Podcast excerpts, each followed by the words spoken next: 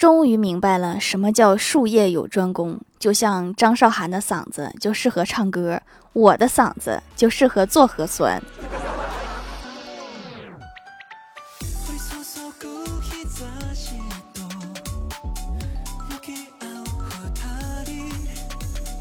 Hello，喜马拉雅的小伙伴们，这里是糗事播报周二特萌版，我是你们萌到萌到的小薯条。家长对孩子的教育真的是非常重要。有些男孩小时候调皮的很，偷了邻居家的一根针，家长也不管，一根针嘛，没事儿。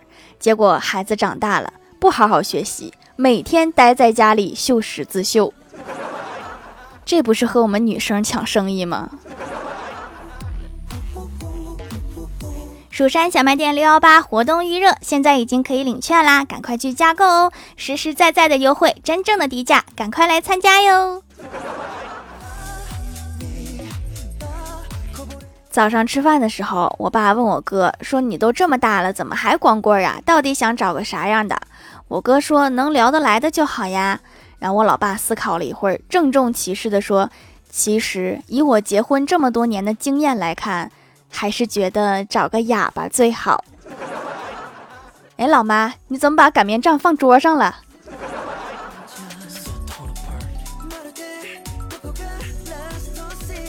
无聊刷刷微博，看到一个新闻：一个小偷偷偷钻进一对夫妻家中，就藏在走廊底下，打算等这家人睡着便开始下手。到了夜里，窗户被大风吹得咣啷响。夫妻俩就在炉边相对而坐，听到响声，丈夫开玩笑地说：“怕是有小偷在开窗户吧？”小偷听后大怒，从走廊底下喊说：“你们别冤枉好人！就你这个脾气，还是换个工作吧。”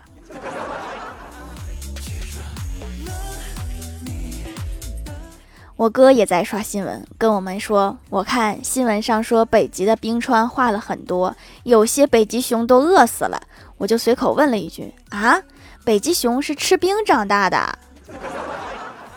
你把这两个放在一起说，肯定是有什么联系吧？”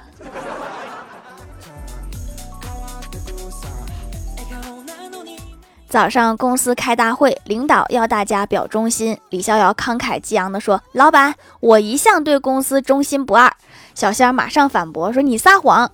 李逍遥赶紧望上领导：“老板，我没有。”小仙儿接着说。你有忠心，我信；但是不二，谁信呀？看来李逍遥对自己的定位还是不太明确。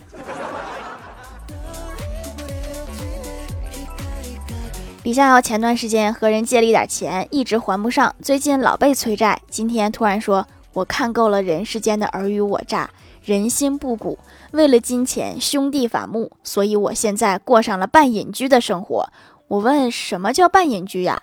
李逍遥认真的说：“有债主来讨债的时候，我就藏起来；债主走后，我就继续在滚滚红尘中享乐。你少买几个六四八，这钱不就还上了吗？”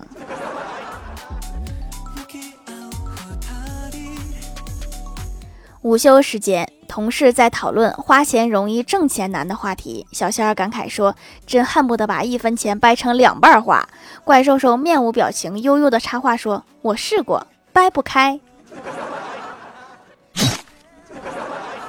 清醒一下，是不是还活在童话故事里？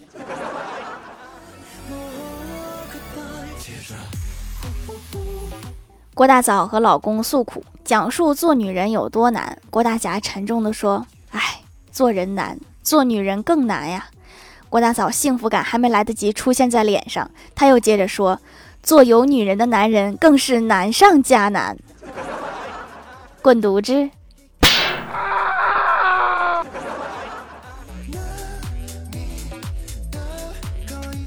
前段时间，郭大嫂身份证丢了，和老公去补办。期间，郭大嫂上厕所出来，见郭大侠和一个女人说话。郭大嫂问老公说：“这个女人是谁呀？”郭大侠答：“是我舅的老婆。”郭大嫂立刻就火了，大声吼道：“你还有一个舅的！”任凭郭大侠怎么解释也不理。突然看到那个女的过来，很面熟，是舅妈，恍然大悟，对郭大侠吼道：“你说舅妈不行，非说舅的老婆。”是不是脑子突然短路了？不知道舅妈叫啥了？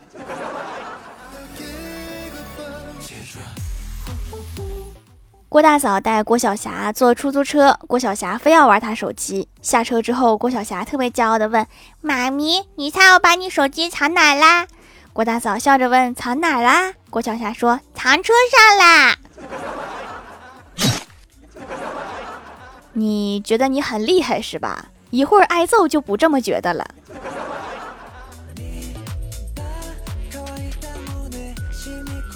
上周末我在屋里玩手机，老妈在客厅跟我吼说：“你去厨房把那个、那个、那个什么拿过来。”我就问我说：“到底是拿什么呀？”老妈不耐烦地说：“算了算了，指望你干点事儿比啥都难。”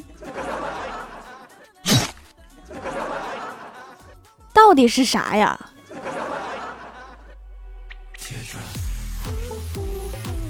去理发店理发，进来一个凶神恶煞的人，他把照片摔在桌上，对理发师说：“按照照片剪。”知道不？理发师战战兢兢，用左手开始理发，右手狠狠地按着照片，一动也不敢动。为什么要按着呀？这屋里也没风啊。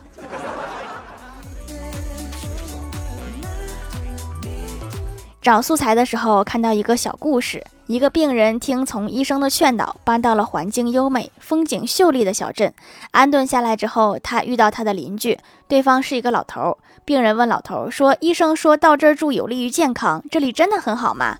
邻居回答说：“当然，我第一次来这儿的时候，一句话也不会说，头上几乎没有什么头发，连走过一间屋子的力气都没有。”而且还得有人抱我才能起床。病人高兴坏了，说：“太棒了！那您在这个地方住了多久才恢复的这么好呀？”邻居回答说：“我出生就在这儿。” 医生也没有想到这个邻居会是康复过程中的变数。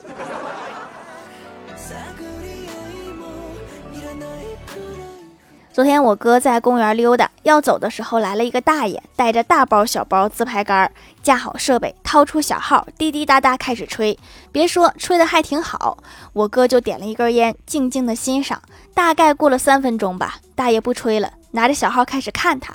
我哥夸说：“大爷，您吹的真不错。”大爷说：“你在我后面抽烟被录进去了，给我直播间封了。”大爷多少有点冤枉啊。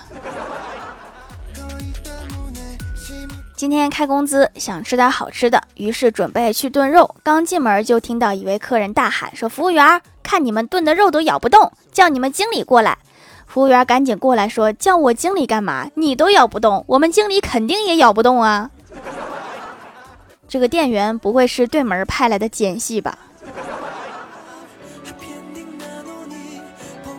？Hello，喜马拉雅的小伙伴们，这里依然是糗事播报周二特蒙版。想听更多好玩段子，请在喜马拉雅搜索订阅专辑《欢乐江湖》，在淘宝搜索“蜀山小卖店”，数是薯条的数，也可以支持一下我的小店，还可以在节目下方留言互动，还有机会上节目哦。下面来分享一下听友留言。首先第一位叫做西月爱条条啊，他说我来了条，上回没有读，再发一遍。有一次。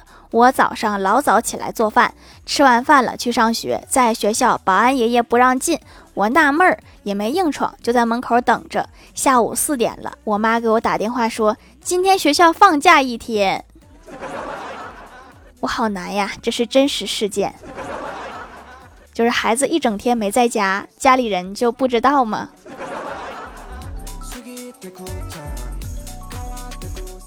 下一位叫做沙雕的懒骷髅山思，他说啊哈哈，太好啦，条条终于念我啦，那我必须赶紧留个段子呀。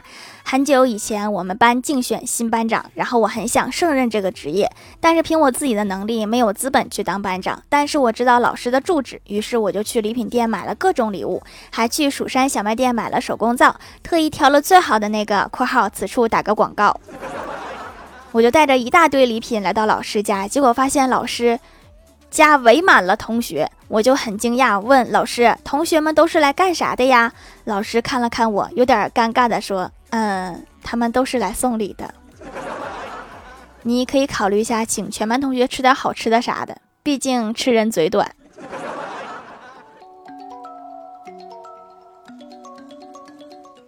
下一位叫做傻润，他说条终于被读了，心情猴激动。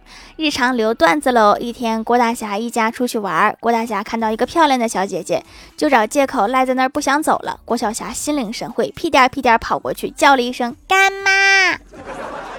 小姐姐和郭大嫂都沉默了。好不容易机灵一回，还用错地方了。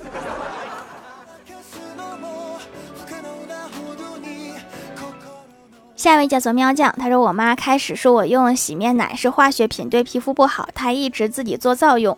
我终于选错洗面奶翻车了，洗敏感了，也开始用我妈做的皂养回来了。后来在喜马拉雅首页听到主播小姐姐也会做皂，买回来我妈惊讶了，说这手艺年轻人还会呢。现在已经不敏感了，可以化妆了，真挺不错的。就是说我家也有会这个手艺的，所以我就会，是不是很巧？下一位叫做天鹅有罪奈子，他说刚撞到头失忆了，请问一下哪个是我男朋友？我这么美丽，应该不可能是单身吧？好像可能。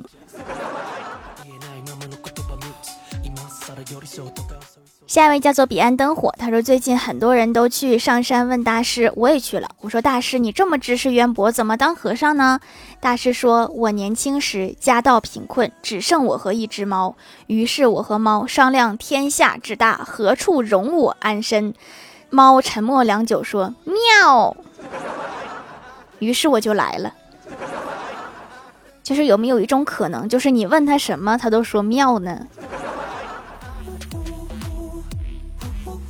下一位叫做心头一酥，爱了爱了。他说端午节回家过节，老妈问我吃玉米吗？我说不吃。老妈又问吃粽子吗？我说不吃。我指了指旁边的饼，说我吃饼吧，毕竟在外面别人画饼，我都没有吃到。怎么才能让领导听到这句话呢？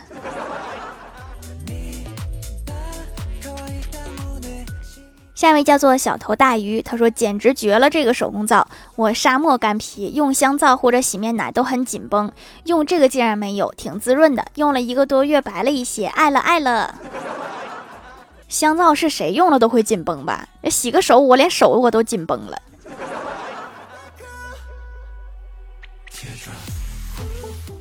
下一位叫做嫣然回首扭到脖子，他说：“作为一个资深吃货，我最爱吃的是零点零零零零零零一分的牛肉。当清晨的第一缕阳光照到牛深深的时候，我就已经开始抱着牛啃了。牛不踹你吗？”下一位叫做 “Hello 微燃烟火”，他说：“昨晚暴风雨可太大了，我真的很担心我们院子里的树，主要是因为那里本来没有树。这是多大的风，把树都吹过来了。”下面来公布一下上周八幺三级沙发是一个不会起名的可露丽，盖楼的有地灵喵、薯条酱、别拖鞋、自己人、薯条酱、酒词、过眼云烟、一指流年、哈巴熊。西月爱条条啊，凡凡小天仙，彼岸灯火，姓郑的女孩，一个爱嗑瓜子儿的小土豆。